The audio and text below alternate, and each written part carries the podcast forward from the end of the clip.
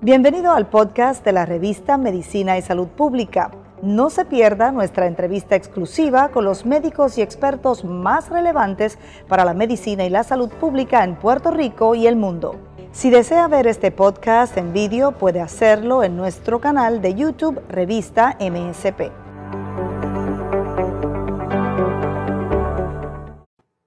Celebramos el Día Mundial de la Hipertensión. En Estados Unidos, una de cada 18 muertes eh, se relacionan con la hipertensión en la medida en que están relacionadas también con accidentes que conocemos como derrames cerebrales. Eh, en Estados Unidos hay un alto índice de, hipertensión en la, en la ciudadanía, como en la situación en Puerto Rico. Uno supone que también que sí. Tenemos a un especialista para hablarnos del tema, el doctor Héctor Martínez, eh, cardiólogo intervencional, está con nosotros. Saludos, doctor. Eh, gracias, Luis, por, esta invitación y saludos a toda la audiencia. Yo me imagino que tenemos un alto nivel de hipertensos en Puerto Rico. No, de eso no hay duda. Este, y lo más importante es que la mayoría de los pacientes ni saben que tienen la condición. Por eso es que es importante eh, que vayan a visitar a su médico primario, específicamente que se le coja la presión. Y es bien importante saber cuál es el mecanismo y cómo se toma la presión. Porque muchas veces tengo muchos pacientes que llegan a mi oficina y me dicen, doctor, es que cada vez que estoy en, su oficina, aquí tengo la presión alta, pero cuando estoy en mi casa tengo la presión bien. Pues eso no necesariamente significa que el paciente tiene la presión elevada. Es cuando la presión elevada está por décadas y décadas que es que ocurre un daño muy severo que puede llevarnos a tener una apoplejía o lo que comúnmente se le conoce como un derrame cerebral. Doctor, o sea, que significa que uno en una oficina se puede poner nervioso y, reflejar una presión mayor a la que usualmente tiene. definitivamente, definitivamente, este, Luis, esto se le conoce como el síndrome de la bata blanca, ¿verdad? Ustedes me ven, yo no tengo bata blanca, yo en mi oficina no, no utilizo bata blanca, pero eh, así que se le conoce y es, es secundario a la ansiedad de, que le provoca a los pacientes estar en, en una oficina médica y no necesariamente está asociado a un problema patológico. Tener la presión elevada en algunos momentos del día o cuando hacemos ejercicio es hasta cierto grado normal. Nos sube la presión durante la mañana para podernos despertar después que unas hormonas del cuerpo, una hormona en particular que se le conoce como el cortisol, se eleva y nos permite aumentar la temperatura. Y esa es la razón por la cual nosotros los seres humanos pues nos despertamos. Esto hasta cierto grado es normal y es una de las razones por la cual explican de que la mayoría de los infartos del corazón ocurren en la mañana. Cuando este proceso es crónico, que el paciente se despierta con las presiones muy elevadas o persiste con presiones elevadas durante el día por décadas y décadas, es cuando ocurren estos problemas que pueden ser asociados a problemas de derrame ¿Puede cerebral. Uno levantarse todas las mañanas, tener presión alta y no, y no darse cuenta. Oh, pues seguro que sí, seguro que sí. Es el famoso asesino silencioso, que es como se le conoce. Por eso es que es tan importante controlarlo. Y como estábamos hablando anterior, anteriormente, Luis, eh, la mayoría de los pacientes le encantan los medicamentos cuando nos hacen sentir mejor. Pero lamentablemente esto es una condición donde nosotros damos medicamentos y el paciente me dice, pero doctor, es que yo me siento igual. Claro, estos son medicamentos que vamos a tomar crónicamente por muchos años para evitar eh, lo que se le conoce eventos secundarios eh, cardiovasculares, que ahí incluyen eh, problemas del corazón, problemas de los ojos, problemas de los riñones y problemas de apoplejía cerebrales. Se de pacientes que han dicho, me han comentado, yo no soy médico, pero me han comentado así anecdóticamente, pues yo tengo un problema de presión alta, me tomo las pastillas de la presión, no me siento nada diferente, me siento igual, pero me da tos. Hay unos efectos secundarios. me da tos. Así que esa, esa pastilla lo que hace es dándome tos. Sí, sí, es, un medicamento bien común que se le conocen como los inhibidores de, inhibidores de la convertasa. Medicamentos bien comunes que utilizamos mucho. Eh, lo importante es que el paciente sepa que se pueden cambiar. Eh, uno de los mecanismos por el cual funciona ese medicamento nos ayuda mucho específicamente con pacientes que tienen problemas de corazón débil. Eh, por ende, se pueden hacer cambios, es fácil de identificar.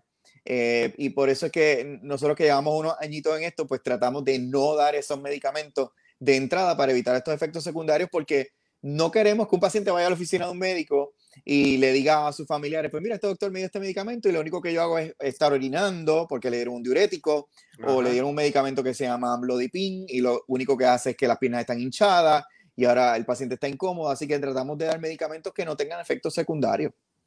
El eh, doctor, el, síntoma más común de, de una hipertensión muy, muy alta es dolor de cabeza, mareo. ¿Qué puede dar? Pues mira, los síntomas clásicos que la gente habla es que pues tengo dolor de cabeza, ya no soy el mismo, me siento confundido, eh, los, americanos le llaman esto lightheadedness, que sienten que, que, la cabeza está como, como por encima, como flotando. Eh, esos son síntomas no específicos. Yo lo que siempre le, le explico a los pacientes es lo siguiente, si usted tiene la presión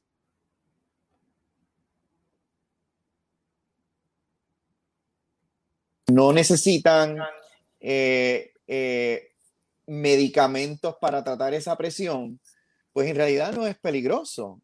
Pero si uno de repente empieza a tener la presión 180, 190 de sistólica, 200 persistentemente, pues ahí es donde verdaderamente necesitamos ir a una sala de emergencia.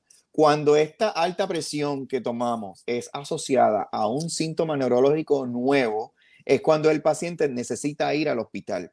Claro, esto es porque tiende a ser lo más común que lo hace que el paciente vaya al hospital. En el caso mío, como yo me dedico a tratar pacientes con infarto del corazón, pues lo asociamos a que el paciente tiene la presión elevada y tiene dolor en el pecho, lo, que se le conoce como la famosa angina. Y es porque la presión está tan alta dentro del corazón que las arterias que le suplen oxígeno al corazón no son capaces de llevar suficiente oxígeno y es cuando el paciente empieza a sentirse mal, se pone el corazón débil y aquí es donde pueden ocurrir los famosos infartos del corazón los pacientes con presión eh, alta inevitablemente tendrán un ataque al corazón o no. No, y qué bueno que lo traes, Penchi, porque esto, esto yo lo he escuchado a través de muchos años. Este, eh, el tener la presión elevada no es sinónimo de que le va a tener un infarto al corazón. Es que la mayoría de los pacientes que han tenido infartos al corazón tienen la presión elevada, porque también tienen enfermedades comórbidas. Ahora, la mayoría de los pacientes que yo he atendido por infartos agudos, que estos son los, infartos estos masivos, que el paciente va al hospital y tenemos que hacerle un procedimiento de una intervención percutánea de inmediato, tienen las presiones controladas. Por ende, una cosa no tiene que ver con la otra, son dos mecanismos completamente distintos y la patología de un infarto del corazón es distinta a la patología de padecer de la presión elevada, que hasta el día de hoy estamos bastante convencidos que se le conoce como hipertensión esencial, de que es que la vasculatura se empieza a, poner más dura y lo que, lo que ocurre es que eh, las, las, arterias eh, pierden su habilidad de, de, ser más suave y entonces eh, aumenta la tensión capilar, que es lo que pasa, la tensión vascular, y por ende pues aumenta la presión. Hasta cierto grado, un poco de alta presión parecería ser un proceso relativamente normal con la edad, ya cuando tenemos una presión persistentemente elevada por encima de los 140-90, ya entonces consideramos que esos pacientes necesitan medicamentos. ¿Hay predisposición genética a, la hipertensión? O sea, hay, gente cuya familia es hipertensa que va a heredar este problema. Se habla mucho de eso en Puerto Rico, Luis. Este, yo te puedo decir que he visto familias que todos son hipertensos, pero cuando tú vas a ver sus estilos de vida, pues sabes que ese es el componente mayor. En Puerto Rico nos encanta la comida alta en grasa, nos encanta la comida alta en, sal, y por ende esos dos componentes pues, pues contribuyen a que nosotros tengamos la presión elevada. So, eh, es como, como, como yo le digo a mis estudiantes y a mis pacientes, es un componente multifactorial. Muchas cosas afectan que los pacientes tengan la presión elevada.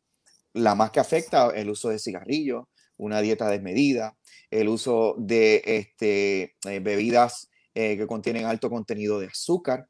Por ende, en realidad es multifactorial. Muchas cosas influyen. Lo que tenemos es que tratar al paciente que tiene la presión elevada cuando verdaderamente lo necesita. Así que el chinchorreo puede ser no solamente contraindicado por el COVID, sino por la presión arterial. Bueno, yo no quiero decir eso, ¿verdad? Este, hoy día necesitamos, ¿verdad? Que los comercios echen para adelante. Pero sí te tengo que decir que tenemos que ser responsables con nuestra dieta y tener una dieta balanceada. No es que todos los días tenemos que estar comiendo grasa, pero tenemos de seguir la, ¿verdad? Lo, lo que nos dicen los expertos sobre la dieta balanceada. Yo siempre digo a los pacientes, usted puede comer carne, no es que usted no pueda comer carne, pero es importante que no me coma carne todos los días y específicamente los carbohidratos, que es el, el arroz y el pan pues es donde verdaderamente la dieta en Puerto Rico pues nos hace tanto daño, porque no podemos estar comiendo arroz y pan todos los días. Todos esos carbohidratos que comemos en exceso, pues se acumulan y eventualmente pues se, se puede convertir en grasa y, no, es, saludable, definitivamente el componente. ¿La sal es saludable? ¿La sal es pues, saludable? Pues eh, la, la, razón por la cual utilizamos eh, es sal en, en los países ¿verdad? Eh, de acá, eh, del occidente, es porque se le añade yodo para evitar los problemas de la tiroides. por eso es que se le conoce como iodide salt. Este, y, y, es una forma de salud pública de cómo tratar de evitar los problemas de la tiroides. y entonces, pues mucha gente pues, le coge el gusto ¿verdad? a la sal, pero el componente de la sal que hace que uno se convierta en hipertenso en realidad no, no es mucho. Por lo tanto, si nosotros tratamos de controlar la sal al, mínimo posible, podría contribuir a disminuir aproximadamente entre 5 a 8 puntos eh, la presión sistólica. Eso definitivamente tiene un beneficio el consumir menos sal.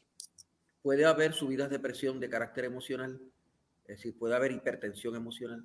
Pues seguro, pues seguro, y lo vemos todos los días, claro, y es bien común y hasta cierto grado, y hasta cierto grado, Penchi, es protectivo, porque cuando tenemos una emergencia, ¿verdad? Si, si, si, si ocurre algo que tenemos que salir corriendo, ¿verdad? De un carro para encima de uno y tenemos que salir corriendo, pues nos tiene que subir la presión, porque el cerebro tiene que reaccionar a esto, por lo tanto, esto es, esto existe la presión elevada que es completamente normal y fisiológica y ocurre la presión alterada cuando es secundario a patología. Y, y, hay una distinción bien grande. Yo puedo hacerle a un paciente un sonograma del corazón y puedo identificar cuál es la alta presión que es patológica versus cuál es la alta presión relacionado a either que el paciente es muy emocional o muy ansioso o tiene otros problemas de salud que le pueden subir la presión y no necesariamente ser secundario a, un problema patológico. Leía los comentarios de un médico que decía Medicina y Salud Pública que entiende él que después del huracán María ha aumentado la incidencia de hipertensión en Puerto Rico. Digo, después eh, del huracán María hubo mucha tensión, perdimos la electricidad por mucho tiempo, mucha gente perdió el empleo, perdió sus propiedades. E, esto es totalmente razonable. Pues seguro, pues seguro que es totalmente razonable y lo vemos todos los días. Y en, y en mi oficina más vemos después de la pandemia, el, el, el personal y la, la sociedad está traumatizada con esto que ha ocurrido. La cantidad de infartos ha sido mayor. Y, la razón por, por, esto, Penchi, es que al principio se le dijo a los pacientes, no vaya a la sala de emergencia, no vaya al hospital. Pues la gente estaba teniendo los infartos en la casa. Y esto, eso fue una recomendación no basada en evidencia, probablemente fue basada en la emergencia. Pero lo que provocó es que ahora lo que hemos tenido es un ataponamiento de pacientes con enfermedades crónicas que no han sido bien tratadas. Y entonces el, el, la válvula de escape es la sala de emergencia y la sala de emergencia todo el tiempo está llena ahora de pacientes con infartos y problemas de alta presión y problemas de apoplejía. Eh, es algo, es, mucho más problemático que el problema del COVID. Eh, eh, siempre yo, yo, le digo a mis estudiantes que el, el, el, daño colateral del COVID, a medida que nosotros estudiemos esto a través de los años, nos vamos a dar cuenta que ha sido mayor que la pandemia como tal. O sea, que ha aumentado ciertamente el nivel de hipertensión después del, del, del COVID. Definitivamente, Pencho. en, en, áreas del país como el sur hay que añadirle que además sigue temblando la tierra. Definitivamente. Y eso nunca va a parar. Al igual que las pandemias nunca van a parar, que quede claro.